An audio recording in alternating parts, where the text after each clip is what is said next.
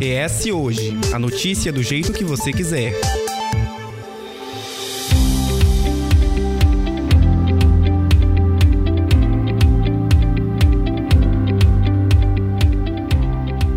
Olá, começa agora mais um episódio do ES Ouve, o podcast semanal do jornal ES Hoje, que vai lá todas as segundas-feiras. E hoje o tema é um pouco complicado para alguns, tem gente que adora, é viciado, que é a política, porque daqui a um aninho tem eleição.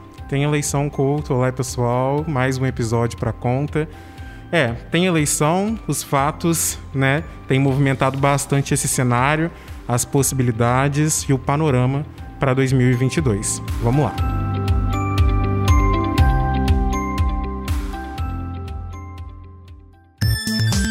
ES Ouve.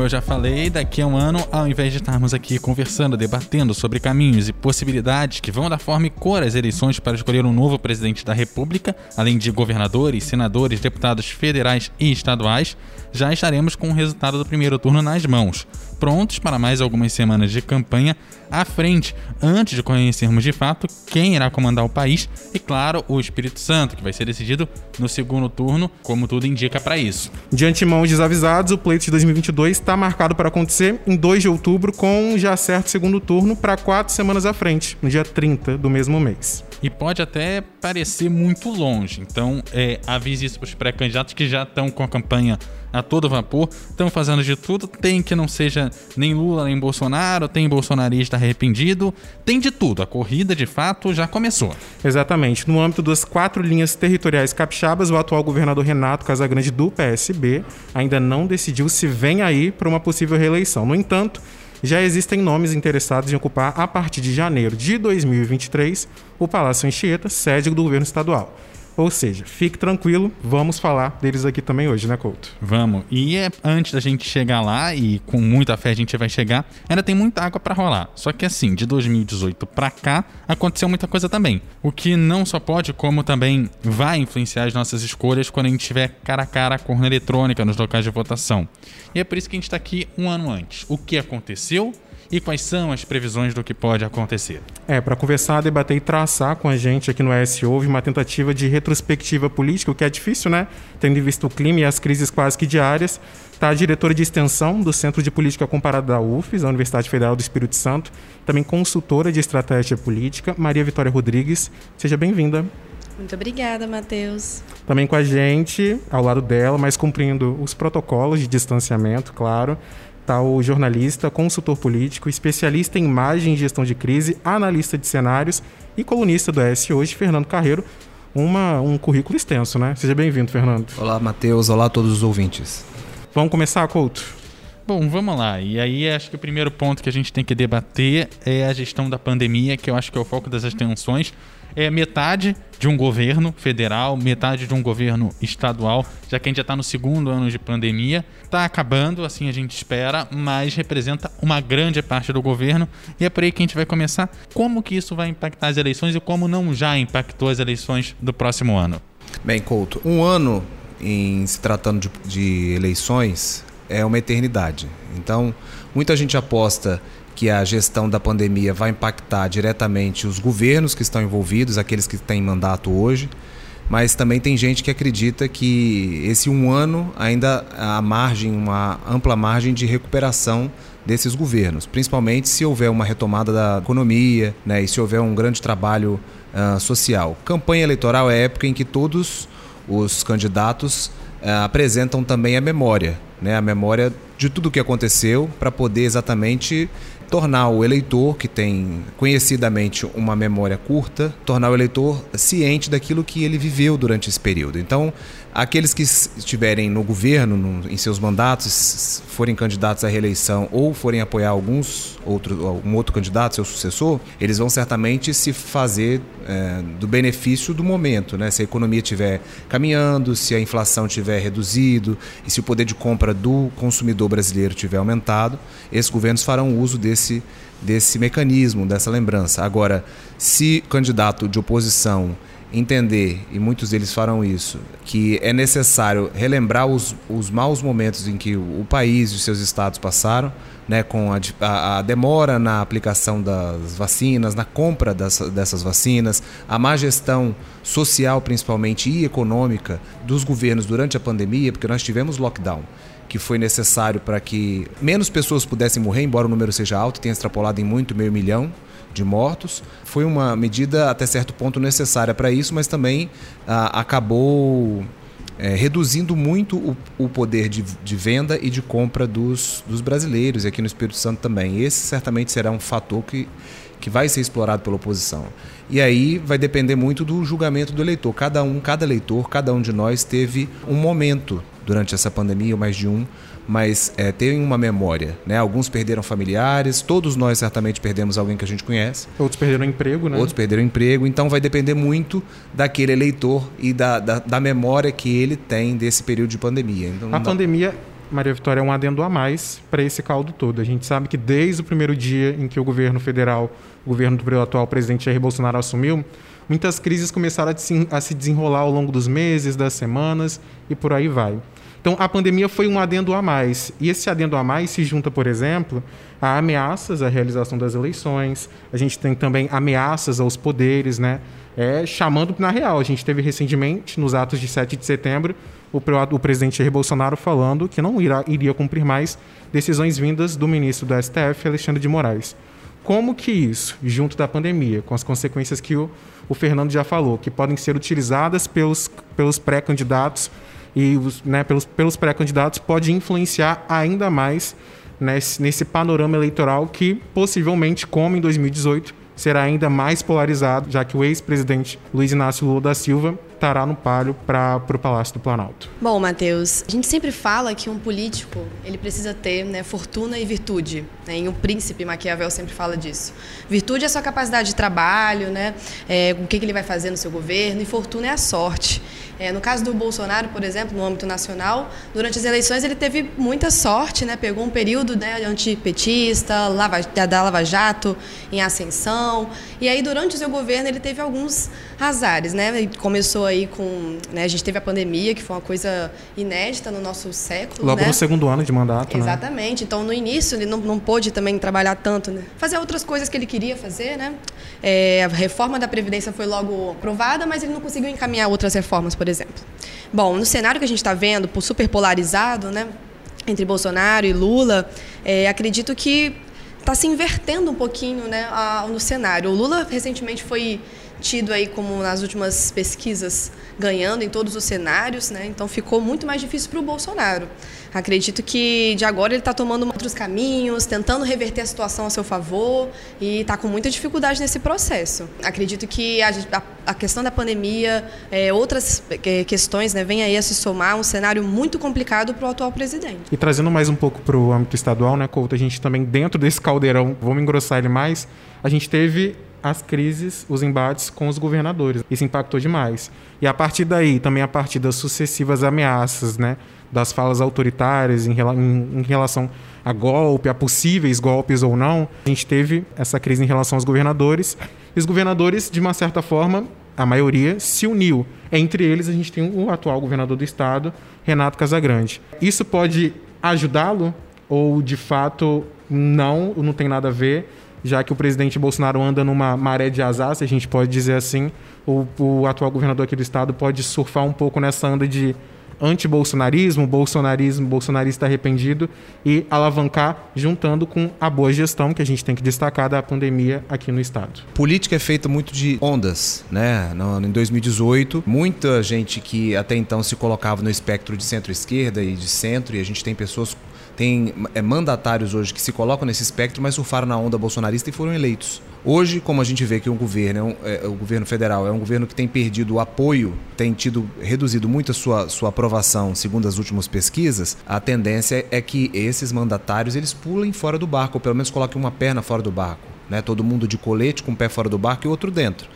É, se esse governo afundar, eu pulo. O que nós temos é muita gente é, são muitos governadores e muitos prefeitos que não se colocam tão ao lado do atual é, presidente da República, mas também não tão distantes, porque você nunca sabe quando essa onda pode, pode retornar. E eu acho que é muito precipitado quem diz que o barco já afundou. Né? Nós já vimos a história é, da política mostra muitos e muitos governos, Lula mesmo, 2004, 2005, nós tivemos um, um, um mensalão e muita gente achou que o fim do governo Lula estava, estava é, já escrito. E ele foi eleito com uma, com uma aprovação ainda recorde para aquela, aquela época e ainda conseguiu eleger, quatro anos mais tarde, sua sucessora, que é a Dilma.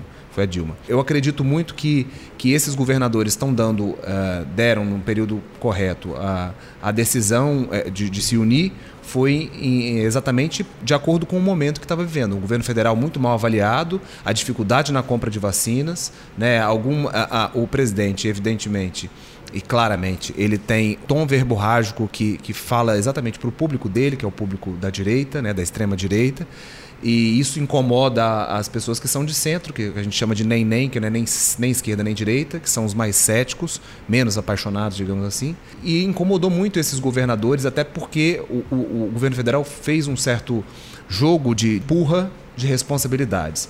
E se nós levarmos em consideração o papel dos governos estaduais é meramente de trânsito, porque as vacinas são compradas pelo governo federal agora que os governos dos estados estão podendo comprar diretamente, mas até dois, três meses atrás não. Então, o governo federal compra as vacinas e os municípios aplicam as vacinas. É, governo, os, os, governos estaduais faziam apenas o tráfego dessas vacinas de um, né, é, é, e distribuição para os municípios. Então é uma forma também foi uma forma de os governadores aparecerem de, de certa forma eles eles jogarem luz para a atuação deles até porque no ano que vem nós temos eleições gerais falando de marketing político, isso provavelmente vai ser muito explorado, utilizado, né? explorado certamente. dentro das campanhas. Resta saber também, Matheus, se até o ano que vem isso já não, de certa forma, esfriou o suficiente. Né? A lógica, a pandemia vai estar nas, nas campanhas eleitorais do ano que vem, sem dúvida, mas a pauta a política ela muda com muita rapidez. Né? Até o ano que vem a gente pode ter um novo escândalo de corrupção, a gente pode ter um, um novo problema social e econômico no Brasil que pode suplantar essa, toda essa tensão que a gente acha que a pandemia terá. E a gente tem a CPI da pandemia que está encerrando agora, né? Pode trazer novos desdobramentos, como o caso da Prevent Senior, que pode ter alguma relação direta com o governo federal. Pegando essa parte de pandemia e de outras questões, é possível que talvez o Bolsonaro tenha alguma dificuldade de trazer governadores para sua campanha, porque normalmente a gente vê o presidente com apoio de um ou outro governador. Na hora que vai para os estados, aparece junto da figura do governador ali quando ele é alinhado né, com o seu programa político ou é do seu próprio partido. De repente, será que o Bolsonaro vai aparecer, mas vai aparecer sem esse apoio político dos estados? Ou isso talvez, como o Fernando falou, não tem nada a ver, esse barco vai mudar rápido mesmo? Bom, é, acredito que ele deve ter apoio de alguns governadores sim, ainda mais com o Centrão entrando no seu governo como entrou esse ano, é bem possível que consiga se fazer alguns alinhamentos políticos dentro dos estados. É, bom, a que grande questão é que a maioria dos governadores não está com Bolsonaro, né, visto que eles se uniram, mais de 20 governadores se uniram né, nessa questão da pandemia, para se organizarem e também se tornarem protagonistas do processo, né, como o Fernando disse. É importante que eles aparecessem nesse momento, né, tanto que o Dória foi o governador responsável pela primeira vacina no Brasil e fez questão de fazer um evento e aparecer nesse sentido, né, até impulsionou a vacinação no restante do país. Então, acredito que é possível que alguns governadores estejam com Bolsonaro. Vai depender dos alinhamentos políticos que o Centrão também deve ajudar nesse uhum. processo. E aí, claro, a gente passa para outra forma da pandemia aparecendo, que é a inflação e o desemprego, inclusive dos informais tem o auxílio emergencial, vem aparecendo como um possível substituto ao Bolsa Família, que já fez muito sucesso e foi muito falado em eleições passadas, e, claro, outros desdobramentos dessa pauta econômica. Como que você vê esse bolo todo de econômico aparecendo? Porque, diferente de outras eleições, esse está mais na cara da população em geral. Antes de você seguir, só trazendo alguns dados para o nosso ouvinte ficar atento, né? Mais de 200 mil pessoas estão desempregadas atualmente no Espírito Santo. O Brasil já passa de 14 milhões. A inflação no mês de agosto foi a maior para alta para o mês, em 21 anos, de acordo com, com o IBGE. A inflação está acima das, da média das projeções, de todas as projeções. Em outras eleições havia uma inflação alta, mas não no principal produto de consumo da população, que é a cesta básica e seus produtos agregados, que é uma inflação que está passando aí bem mais dessa inflação oficial. E a gasolina impacta em tudo também, né? Então é uma cadeia. Se a gasolina aumenta, vai aumentando tudo que depende dela. Acho que um ponto importante para a gente falar desse cenário econômico é que as mudanças têm acontecido não só aqui no Brasil, né? O restante do mundo está passando por um momento de mudança econômica muito grande pós-pandemia. Os americanos têm encabeçado uma mudança econômica importante, né? trazendo um novo alinhamento aí com o meio ambiente e tudo mais, e deve se desencadear também pela Europa. Mas o Brasil está um pouquinho distante dessa realidade. A gente vive um momento de crise muito grande, as pessoas realmente estão passando fome, né? Como o Couto disse, o valor da cesta básica tem flutuado desde o início do ano, tem aumentado constantemente. É, e o novo auxílio emergencial que Bolsonaro tem prometido é, é uma incógnita ainda. Se ele terá tempo o suficiente para lançar esse programa e se ele terá dinheiro, se ele conseguirá organizar o seu orçamento para incluir um auxílio emergencial que promete ser muito caro aos cofres públicos, né? Já que vai abarcar uma população muito grande. Caso o Bolsonaro realmente consiga, acredito que essa será a sua melhor chance de, de crescer durante o período eleitoral. Realmente, do, né, no auxílio emergencial que a gente teve é, anterior, no valor de 600 reais, né, foi o melhor momento de popularidade do, do presidente. Então, acredito que essa seria a sua grande saída é, durante as eleições. De fato, a inflação está muito complicada no nosso país, a taxa Selic tem, vem, vem sendo né, constantemente aumentada para tentar atrair investidores internacionais sem sucesso. Então, é, realmente o cenário econômico não está nada fácil para o Bolsonaro e está desagradando a elite que antes estava ao seu lado na eleição. Então, ele precisa correr contra o tempo para agradar a elite que estava com, você, com ele anteriormente e para reverter essa, a, esse cenário com a população mais simples, né, com a população que realmente dependerá do auxílio. E aí, Fernando, a gente entra numa questão, às vezes, que vai para um debate mais ideológico, às vezes, quando você vai cobrar um resultado, parece que você. Ah, não, é só você estar tá fazendo oposição, né? Não pode, tem que dar o tempo. Como é que junta isso tudo com o que a Maria falou aqui, dessa questão de agradar a elite, agradar a população, ganhar de volta essa popularidade? Como que junta isso tudo e faz com que um presidente efetivamente chegue no segundo turno e de preferência seja eleito? Veja só, Couto, imagem é perspectiva. Se você olhar para o céu à noite e observar as estrelas, você vai perceber que o céu está cheio delas, mas elas já não estão ali há quatro, há três ou quatro ou cinco anos, já se foram nesse período. Então o que a gente vê é uma mera percepção da realidade. Né? Quando a gente vê que hoje a economia está ruim, quando mexe no bolso do consumidor, do brasileiro e de qualquer pessoa, é que você sente o real prejuízo que você tem com os governos que são ruins, né? os governos que são mal gestores né? da, do, do cenário econômico. Poucos dias atrás nós vimos um, um, embate nas redes sociais sobre a questão de quem era responsável pela alta da gasolina. A indexação do preço da gasolina ele é muito complexo para você dizer que a responsabilidade é de um ou de outro. Depende do preço do barril de petróleo, que é, é, é determinado pelo mercado internacional e nada tem a ver com nenhum governo. Ele flutua e ele é, ele é sozinho. É, é um, é um preço que é definido de acordo com, outro, com vários fatores. E a partir daí ainda você tem a questão da, da política internacional, né, da, da política interna uma declaração de um presidente ele pode fazer com que o dólar suba ou desça e isso impacta diretamente no preço. Tem a questão do ICMS, que aí já é, diz respeito aos governos estaduais, tem o transporte, tem a refinaria, que na, aqui no Brasil, por exemplo, nós não temos muita condição de, de, fazer esse tipo de filtragem desse óleo. Então, são vários preços. Mas aí, quando você cria essa confusão, você, você realmente confunde a cabeça das pessoas, e aí que pode mais, quem pode mais vence, né? Então empurra daqui, empurra dali, é uma briga de, de, de, corda esticada e quem tiver mais força puxa e vence o outro lado. Então fica ficou na conta de quem? Eu acredito muito que essa questão econômica ela, ela, ela pesa em qualquer eleição. Ela, a história mostra que em qualquer eleição ela pesa muito a questão econômica. Mas ainda nós temos outras narrativas. O voto é uma decisão que tem um fundo racional, mas ele é completamente emocional. As pessoas votam porque elas sentem ah, uma necessidade muito grande, porque de repente foi ajudado por um, por um determinado político, né, um favor pessoal, então ela não leva em consideração tudo aquilo de ruim que ele tenha feito, mas sim o pouco, o pouco benefício que ele causou para a família dela. E o contrário também. Estamos no Facebook, Twitter e Instagram pelo arroba S hoje.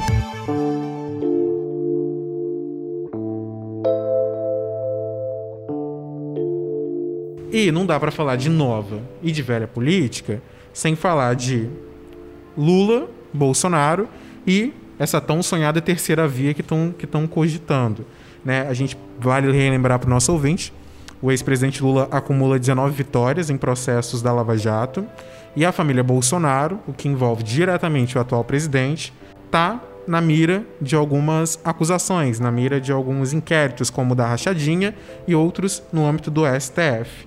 Isso é munição para ele ser atacado, isso também pode ser munição para que governadores, pré-candidatos, perdão, que venham a se eleger, que venham a se colocar né, no páreo, junto com a pauta bolsonarista, pode ser uma munição para que para os candidatos de oposição?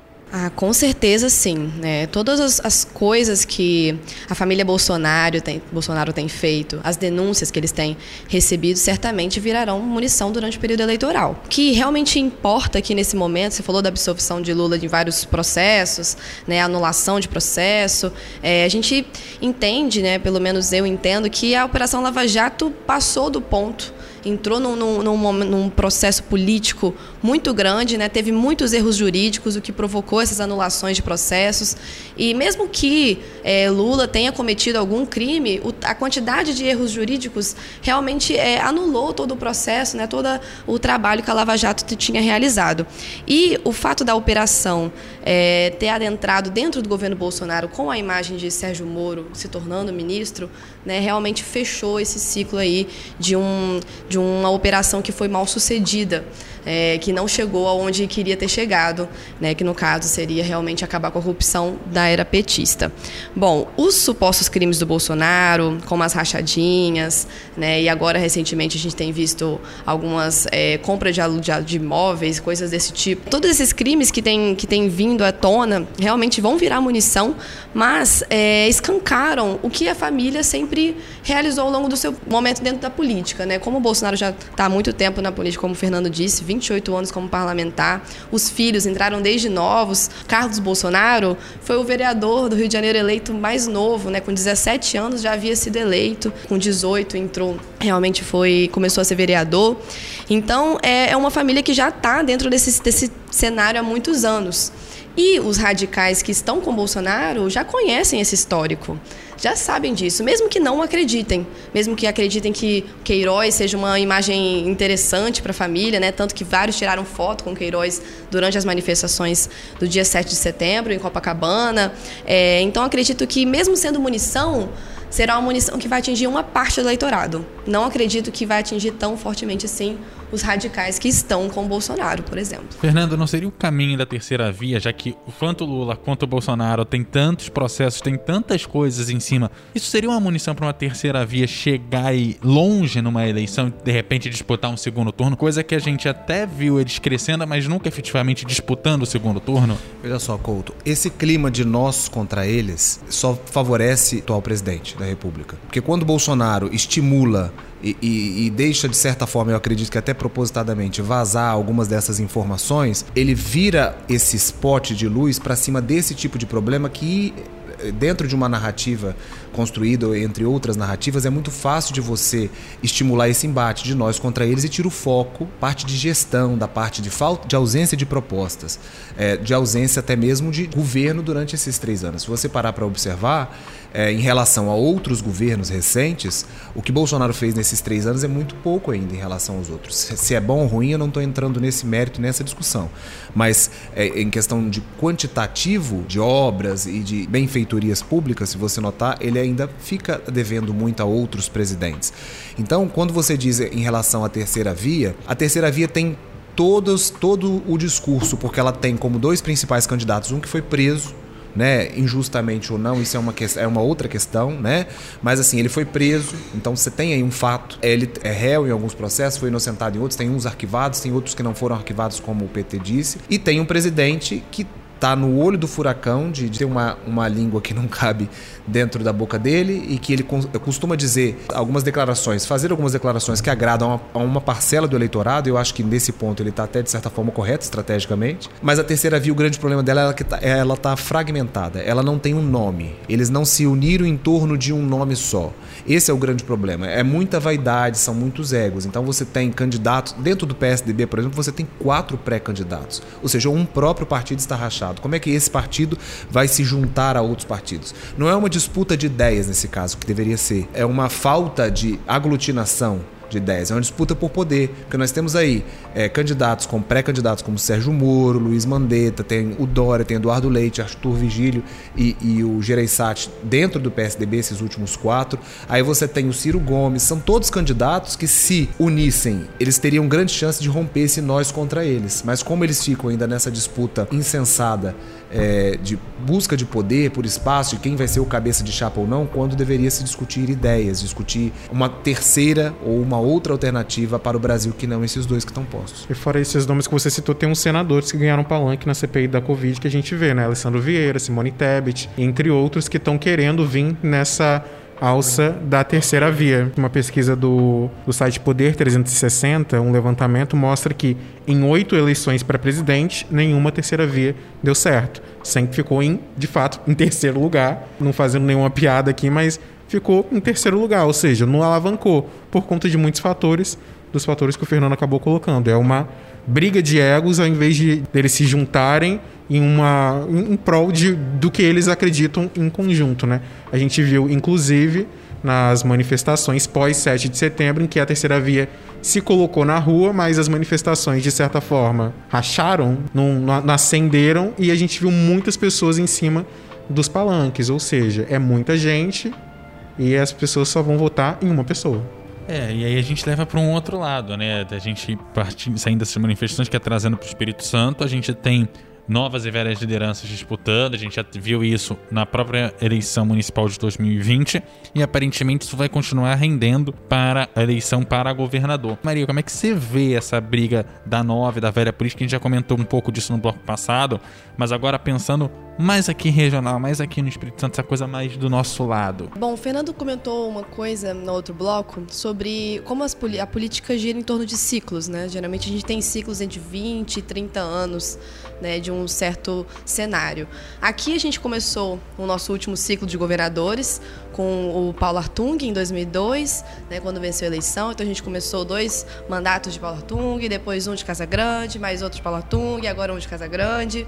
Então a gente tem esse ciclo aí que já completou os seus 20 anos, né? Está completando seus 20 anos. Então esse ciclo dá sinal, sinais de esgotamento, certamente, e a emergência de novos atores tem acontecido.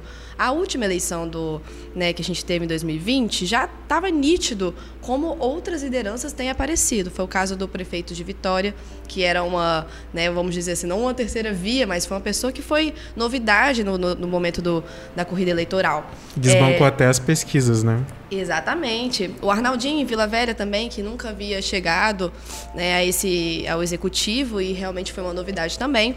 Então, esse ciclo está dando sinais de esgotamento e eu acredito que essa eleição de agora já não fará mais parte desse ciclo de, entre Paulo Artung e Casa Grande. Claro que o Casa Grande pode vir aí a se candidatar e tem, né, é, está, pode se reeleger totalmente na sua legitimidade de querer fazer isso, mas acredito que se ele se reeleger, se conseguir é, realmente alcançar, ter um bom resultado no processo eleitoral, não será com base nessa disputa que a gente sempre vinha vendo entre Paulo Artung e Casa Grande. Grande, Baltum e Casa Grande. Acredito que o ciclo realmente está mudando e novas candidaturas devem vir aí. Eu penso nesse caso um, um pouco diferente da Maria, que eu vejo os outros atores políticos, com exceção de Manato e do próprio Casa Grande, eles fazem parte, eles são apêndices do grupo de Paulo Artung. Né? Estão postos aí é, Eric Musso, Aldifas Barcelos, Guerino Zanon, prefeito de Linhares, o Aldifas que foi prefeito da Serra, e agora recentemente surgiu o nome de César Colnago todos esses quatro eles têm, em menor ou maior grau, uma ligação com o ex-governador. Então, talvez o ex-governador não dispute, eu acredito que não, um espaço na, na chapa majoritária para governo do Estado, mas eu acredito que ele vai ter é, certa influência. Eu acho que, de repente, um pouco tímida, como é o estilo dele, mas de repente ele vai ter alguma influência sobre esse processo. Eu acredito muito que se um nome que foge a esses dois, Renato e Paulo, ou seus, seus aliados, etc., né? seus indicados, apoiados, apadrinhados, o nome que vocês quiserem utilizar. Eu acredito muito que a gente quebra um ciclo. E é isso que acontece. Na eleição recente da Serra, por exemplo, no ano passado, a disputa foi novamente de Aldifas contra Vidigal. Aldifas apoiou um nome que foi Fábio Duarte. Então, eu tenho certeza que o, o, medo, inclusive dos dois, era que um outro nome, como Vandinho, entrasse e rompesse esse ciclo. Porque quando você quebra um ciclo, fica difícil retomar. E em relação a essa questão de velha e nova política, eu acredito muito que o debate deve ser no campo das ideias. Eu acho que não dá para você avaliar o que é velho e o que é novo. Os dois têm sua ação. O novo ele traz oxigenação, e eu acredito muito que a política precisa de oxigenação. Mas tem o velho que tem a sua experiência. O que eu acredito é na, nesse equilíbrio. Sabe, se você tira todos os, os, antigos, os que estão aí mais tempo, coloca todo mundo novo, o Estado, e eu digo de uma forma ampla, não o Estado, o Estado do Espírito Santo, mas assim, a, a, não a unidade da federação, mas o Estado, ele quebra, ele para. Por quê? Porque você não tem a memória. Acho que é preciso e, e, é, ocorrer nessa oxigenação aos poucos. Os grupos têm, que estão há 20 anos no poder, eles precisam dar lugar para os novos grupos, sim. Essas figuras, elas precisam ir saindo aos poucos, isso cabe ao eleitor definir quem fica e quem sai, e, e a gente tendo a formação de novas lideranças. Né? Eu acredito que não, não existe essa questão de, de velho e nova política, isso é pura utopia. Existe o campo das ideias. Né? A juventude, os novos nomes, eles trazem ideias mais oxigenadas e a, e a, a dita velha política, eles estão aí com, com mais experiência para poder oferecer. Né? Meio que quando você fala dessa troca, me parece que você fala muito de um projeto de, de lei que está sendo construído que precisa passar de um mandato para o outro, que se você trocar todo mundo, ninguém vai saber a quanto que andava, então precisa segurar alguém para manter a coisa caminhando. Exatamente. Não parar assim, isso foi meio. pensado quando, quando é, constituíram os poderes. A estrutura do Senado, por exemplo, do Congresso, de uma forma geral, é muito bem pensada. O Senado não troca os três senadores de vez. Ele troca dois, depois troca um. Troca dois exatamente para poder ter essa memória. Eu estou dizendo da estrutura, não estou dizendo se funciona ou se não funciona. De repente, eu acredito até que não funcione tanto quanto deveria. Mas se você percebe a, a estrutura da Câmara dos Deputados, deveria ser formada por, por nomes mais jovens. Porque são. Por isso que aquela. a, a a cúpula é virada para cima, para receber as ideias da população. E o Senado é virado para baixo porque ali é, que eles, é uma casa revisora, é uma casa que vai analisar os projetos, vai ver o que funciona o que não funciona e devolver para a Câmara para que, ela, que ela promulgue essa lei, sabe? Então, a estrutura nossa de poder foi muito bem pensada. Até Brasília foi muito bem pensada para isso. Acontece que ela não funciona como deveria funcionar. Se tudo funcionasse como deveria, acho que a gente teria menos problemas na política.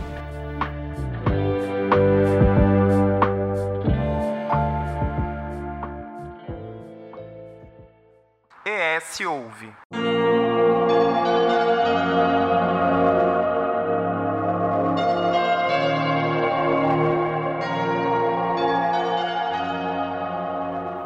É, e aí a gente começa aqui esse terceiro bloco depois de falar de todos os embates políticos, todas as narrativas, todos os problemas relacionados à pandemia. E aí eu queria começar esse bloco lembrando que várias eleições, principalmente as para presidente, vêm sempre com algum tipo de crise. A gente teve o mensalão que impactou a eleição para 2006, depois teve a, a, crise internacional, que o próprio Lula falou que seria só uma marolinha que foi se desenvolvendo. Entrou a Dilma em 2010, depois teve as, as manifestações de 2013 impactaram a eleição de 2014. O impeachment da Dilma, o, o, o Temer entrando naqueles período do, de um ano e pouco que o Temer ficou. Paralisação dos caminhoneiros no governo Temer. O Temer foi preso depois de sair também, né? Teve todo aquele áudio com o Joesley também. Tem que manter, né? Pois é, e aí acabou ficando é, essa história para 2018. E, além da pandemia, uma coisa que já aconteceu é uma crise hídrica e um temor de apagão que foi o tema de 2001 impactou a eleição de 2002 e vai influenciar e pode influenciar em 2022. E eu vou começar com o Fernando. Como é que você vê esse impacto na eleição de 2022?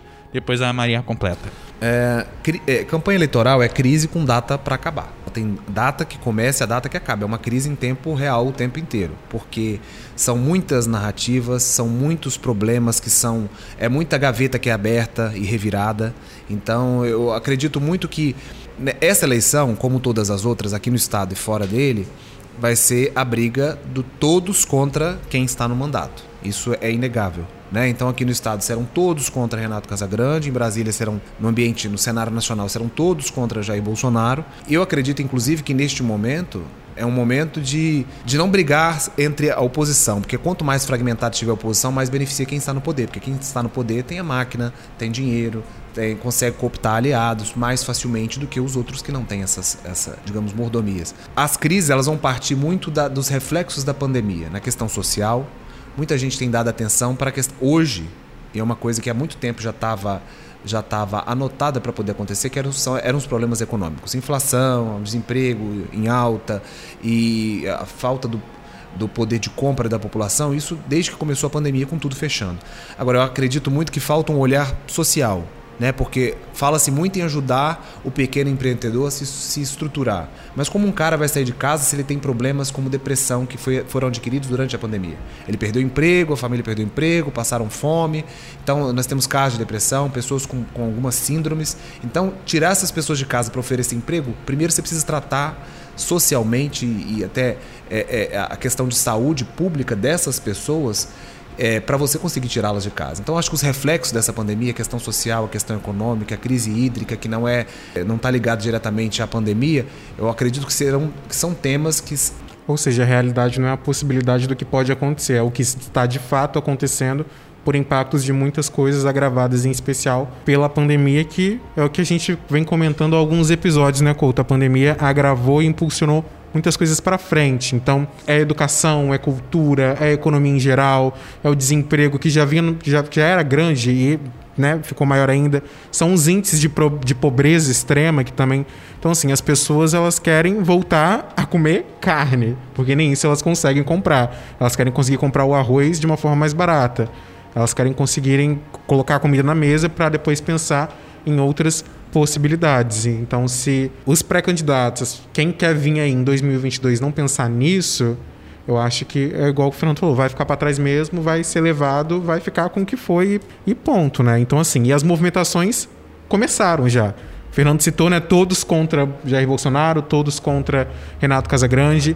Quais nomes a gente pode citar que provavelmente vão estar em destaque, que já estão começando a ganhar destaque e que vão estar em destaque ainda mais para o ano que vem? Bom, a gente tem o presidente Bolsonaro, que tentará a reeleição, já está tido como, como candidato à reeleição. O Ciro Gomes, que é o candidato também muito certo, que deve vir, já tem marqueteiro contratado, né, o que tudo indica. O Lula, que também tá, sempre diz que não é certo que é candidato, mas é muito mais possível que ele seja candidato do que qualquer outro possível nome. E a gente tem um candidato do PSDB que ainda está para ser decidido, como o Fernando disse, que já tem até quatro pessoas querendo, né? Mas o destaque mesmo está entre Eduardo Leite e Dória né, e será uma disputa interna é, acirrada, creio eu. Vai gerar um candidato que pode ser a tal da terceira via, pode vir a ser né, essa ideia da terceira via.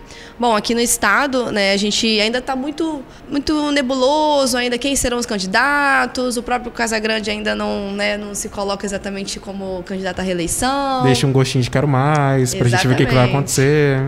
Exatamente. Mas a gente tem alguns nomes aí que também estão é, né, floreando, que serão candidatos, como o Eric Musso, é, que o Fernando também já citou, o Aldifax também, que já é, se colocou aí como, como uma possibilidade. Bom, é, independente de quem ganhe no cenário nacional, uma coisa que realmente precisará é reestruturar as instituições que Bolsonaro vem sendo, vem, vem destruindo, vem desorganizando aí nesse período em que ele entrou no poder.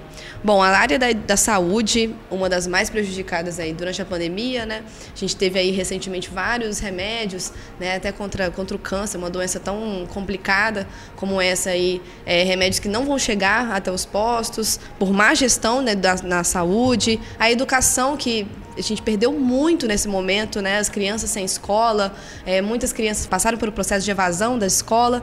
Então, realmente vai ter um processo de reestruturação. E como o Fernando disse, talvez nesse momento a gente precisaria de um governo que fosse mais transitório, que ficasse nesse próximo, nesses próximos quatro anos reestruturando e deixando as coisas prontas, organizadas para o próximo governo que realmente voltaria à democracia de fato que a gente tanto almejou e construiu até aqui. E aí, como o marketing político começa a trabalhar agora, um ano antes da eleição, levando em conta essa questão dessa transição, dessa reorganização? Porque aparentemente não dá para você pensar na reestruturação, como é que vai resolver X coisa, Y coisa, Z coisa, pensando em 30 segundos de tempo de TV, que a gente já viu que meio que já caiu por terra na eleição anterior, que foi a que Bolsonaro foi eleita, mas que cada vez mais parece que nessa eleição vai ter menos impacto ainda. Então, fora dali, ele precisa explicar essas propostas e como, além disso tudo, de explicar como é que vai fazer e colocar as coisas, fazer isso ser entendido pelo povo. Numa crise, o Lula já mandou a marolinha na crise de 2008, o Bolsonaro tentou quando falou que a Covid ser só uma gripezinha, tentando minimizar a crise.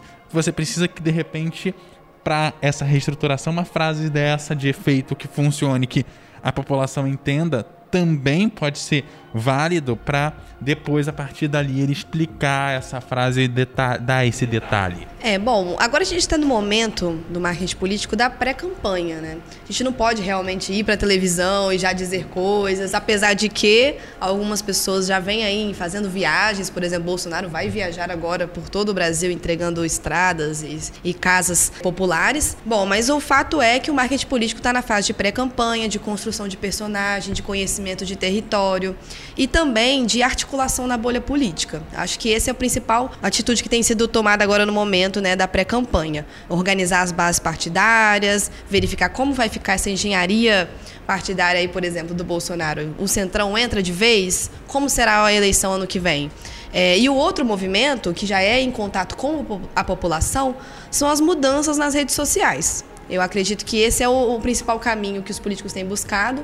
É, observando as redes sociais dos principais políticos aqui do estado, por exemplo, é possível verificar mudanças no perfil do governador Renato Casagrande, por exemplo, fotos que demonstram ele mais em contato com a sociedade, é, né, fazendo outras atividades que não eram comuns de serem postadas anteriormente. Então já parece que. Ele começou recentemente no YouTube uma série de vídeos respondendo perguntas dos eleitores, né, do, dos capixabas, ou seja, para mostrar de fato essa proximidade. A gente tem também Eric Musk, que vocês falaram, que tem se mantido bem ativo no Twitter, por exemplo, comentando questões em relação a assuntos é, do Espírito Santo. Segurança Pública, por exemplo, ele chegou a dizer que a segurança pública do Estado está abandonada. Ele foi um mediador importante na última crise com os rodoviários. Ele se reuniu com a categoria, mostrou então que tem uma certa maleabilidade ali, né, para conversar, para ser então, assim, a gente começa a enxergar dessa forma que as movimentações, você falou das redes sociais, começam por aí, né? Aonde a gente consegue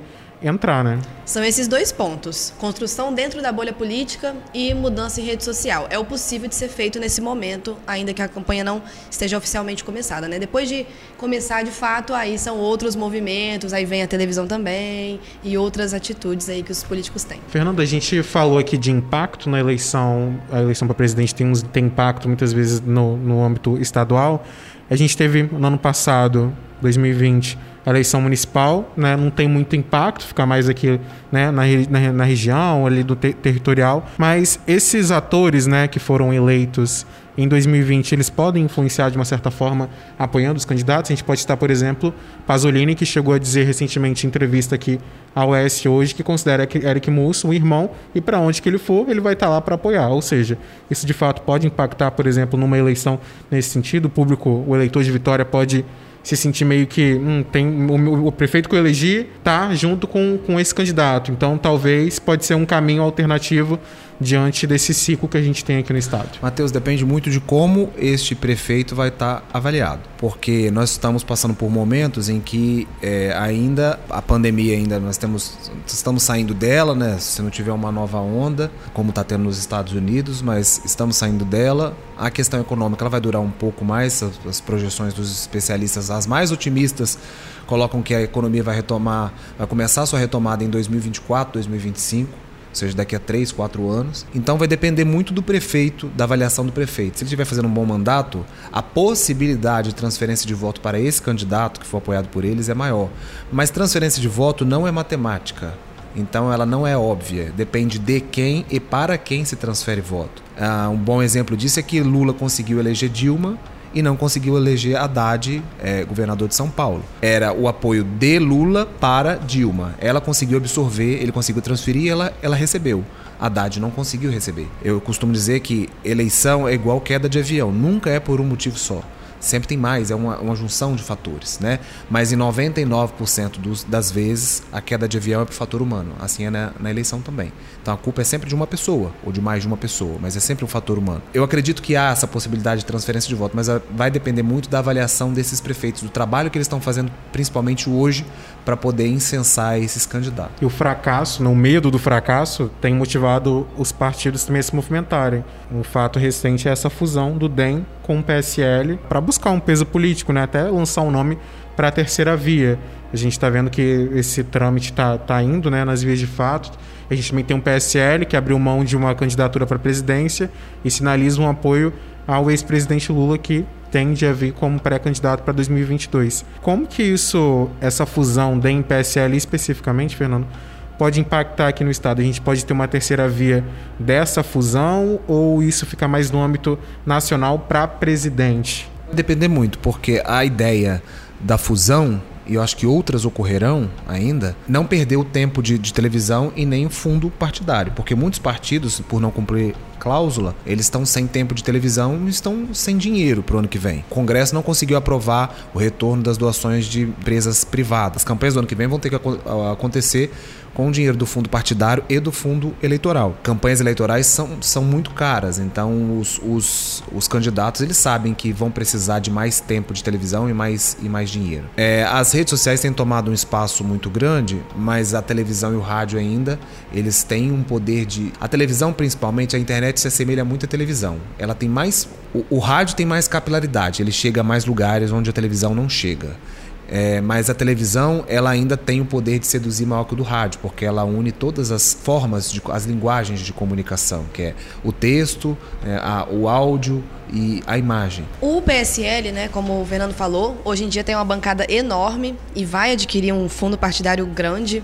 É, e o DEM tem uma densidade política que o PSL não tinha anteriormente. O PSL foi um partido que era antes na Nico, ganhou muita visibilidade com a entrada do Jair Bolsonaro e depois a eleição dentro desse mesmo partido, mas ele não tem essa densidade política eleitoral e esse, essa né, essa história que o DEM tem. Então, a fusão, é, eu acredito que não seja só por receio de fracasso nas urnas. Acredito que, na verdade, é mais uma necessidade de reestruturação depois da passagem meteórica do Bolsonaro pelo PSL. Então, uma reestruturação dessa, né, de como eles funcionarão. E também é um desejo de sucesso das duas partes, porque os dois juntos unem duas coisas que são muito importantes: o dinheiro e a densidade política, né? A capacidade de se organizarem politicamente dentro dos estados, nos pequenos municípios, que o DEM tem bastante. Então, acredito que seja menos o medo do fracasso e mais o desejo de sucesso, mais uma oportunidade de união e realmente fazer uma eleição é, boa para os dois lados. Depois da eleição, 2023, né, vou enfrentar um país aos frangalhos, né, é a realidade que a gente tem. E eu estava vendo no Twitter até, eu salvei esse, esse tweet, que é do jornalista Tomás Truman, ele disse que quem foi eleito vai herdar o famoso o Brasil tá lascado do Gil do Vigor do BBB, né? O país vai estar tá mais dividido, a economia vai estar tá ruim, e ele coloca um ponto, a necessidade de um fiador, e esse fiador pode ser o Centrão, né? Tem essa fusão, né? DEM, PSL, que pode né, ser a maior bancada do, do Congresso e etc. Então, qual que é a necessidade de uma, de uma coalizão política sólida em 2023 para esse processo de reestruturação e de uma espécie de fiador, né? Como que eu falei, esse fiador pode ser o Centrão. O Centrão já está sendo o fiador do Bolsonaro, se a gente pode dizer assim, né? É, bom, o Centrão ele tá junto com o Bolsonaro até o momento. Né? É, acredito que para ele sair se desvincular do Bolsonaro, o Bolsonaro tem que, tá, tem que ter muito menos a entregar do que eles esperam. Bom, até o momento, com o Bolsonaro no poder, é possível que eles, eles recolhem muitos cargos, conseguem ter muitas benesses aí, é, tendo o Bolsonaro ao seu lado. Mas é difícil manter o Bolsonaro amarrado, né, com as rédeas realmente amarradas e conseguir é, andar no caminho que o Centrão quer que ele ande. Para o Centrão, não é interessante esses ataques antidemocráticos que o Bolsonaro tem feito recentemente. É, isso prejudica o próprio sistema político que o Centrão está dentro. Que tipo de político quer que o seu é, sistema político seja destruído ou né, seja acabado se você está dentro dele. Isso não é interessante para o Centrão. O Centrão estará com o Bolsonaro até o momento que for inviável ou que não houver mais benefício para o Centrão. Para eles conseguirem se organizar em torno de um candidato que seja forte o suficiente para é, encarar o Lula, por exemplo, que é o favorito nesse momento, nesse cenário, muita coisa vai ter que ser amarrada. Eu acho difícil assim esse cenário. É, realmente não consigo vislumbrar um momento que o Centrão estará, vai conseguir realmente organizar uma candidatura sem o Bolsonaro. Isso tem, eu tenho um pouco de dificuldade ainda de ver, pelo menos no momento. Então, eu não, eu acho, acredito que o Centrão será o fiador se ainda tiver com o Bolsonaro. Qual que pode ser o cenário para cá, né? O Espírito Santo vai precisar de um fiador, mas qual vai ser o necessário para que a partir de 2023 um novo governo ou o mesmo governo reeleito é, consiga caminhar e fazer com que o Estado mantenha a nota A, que o Estado cresça ainda mais. Qualquer governante, ele tem o desgaste natural do tempo de mandato dele. Renato já tem dois mandatos, vai completar no ano que vem. Então ele tem um desgaste natural dos mandatos dele. Então, é, é, é certamente ele tem, o desgaste ele se reflete na rejeição. Obviamente, algumas, alguns segmentos da sociedade?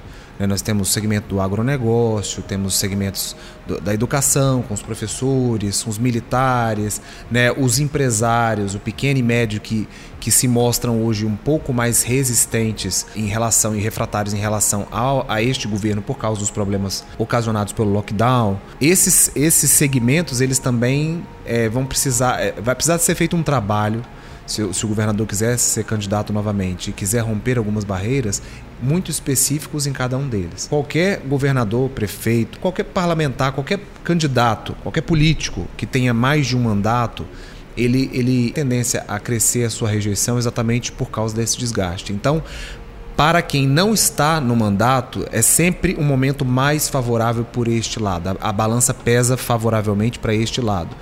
Quem tem mandato tem todos os benefícios que o mandato oferece. Eu já citei anteriormente, como estrutura, né? tem cargos, tem salários, tem dinheiro para poder colocar nos municípios à beira da eleição, que é o que está acontecendo não só no Espírito Santo, mas fora dele também.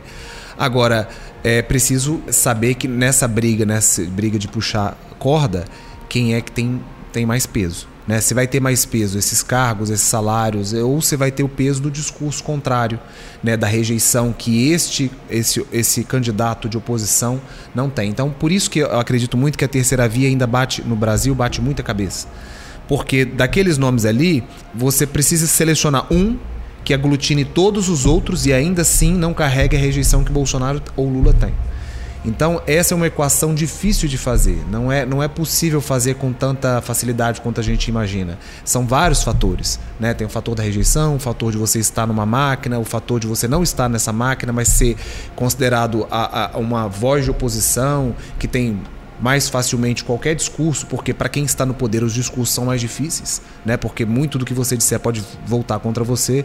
É nessa matemática eleitoral que a gente vai poder ter uma equação positiva ou negativa para ambos os lados. Até lá tem muita água para rolar ainda, né? E antes de encerrar, é importante a gente deixar um alerta aqui para quem nos ouve. O voto é uma atitude de muita responsabilidade e pede preparação. Então é por isso que, mesmo que pareça longe, a gente já se organize, pesquise sobre os candidatos, se atende aos prazos eleitorais, cumpre ah, as propostas eleitorais que ele é obrigado a entregar no prazo dele, é, como transferir o título se você precisar, se mudou de cidade, se você precisar transferir seu título, a justificativa do voto, voto em trânsito e as datas também do primeiro e segundo turno. Lembrando, primeiro e segundo turno vão acontecer em outubro do ano que vem, primeiro turno no dia 2 de outubro o segundo turno no dia 30 de outubro. É isso, é importante a gente estar atento às datas aí do primeiro e segundo turno e, claro, todas as questões eleitorais. E assim a gente encerra, né? Sim, esse foi o S Ouve, o podcast semanal do jornal ES Hoje, que vai lá todas as segundas-feiras no eshoje.com.br e também nas principais plataformas de áudio. Gente, nos siga pelas redes sociais no arroba Hoje. No canal do YouTube, sexta-feira, você encontra o Matheus. Exatamente. o nosso boletim. Fala pra gente do boletim um É, toda sexta-feira você encontra um resumo da semana com os principais fatos que aconteceram no Espírito Santo. É um momento pra gente reunir aquilo que foi destaque, aquilo que pode.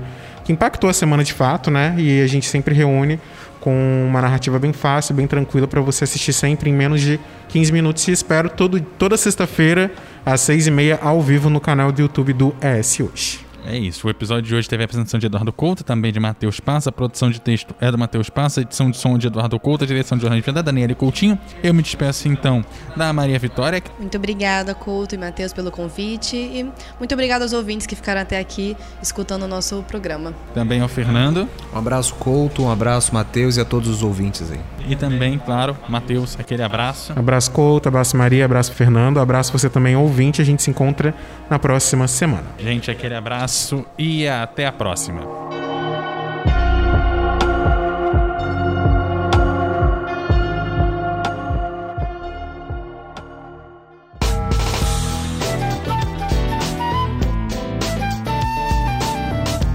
Você encontra o ES Hoje nas redes sociais, arroba ES Hoje, e também no canal do YouTube e no site eshoje.com.br.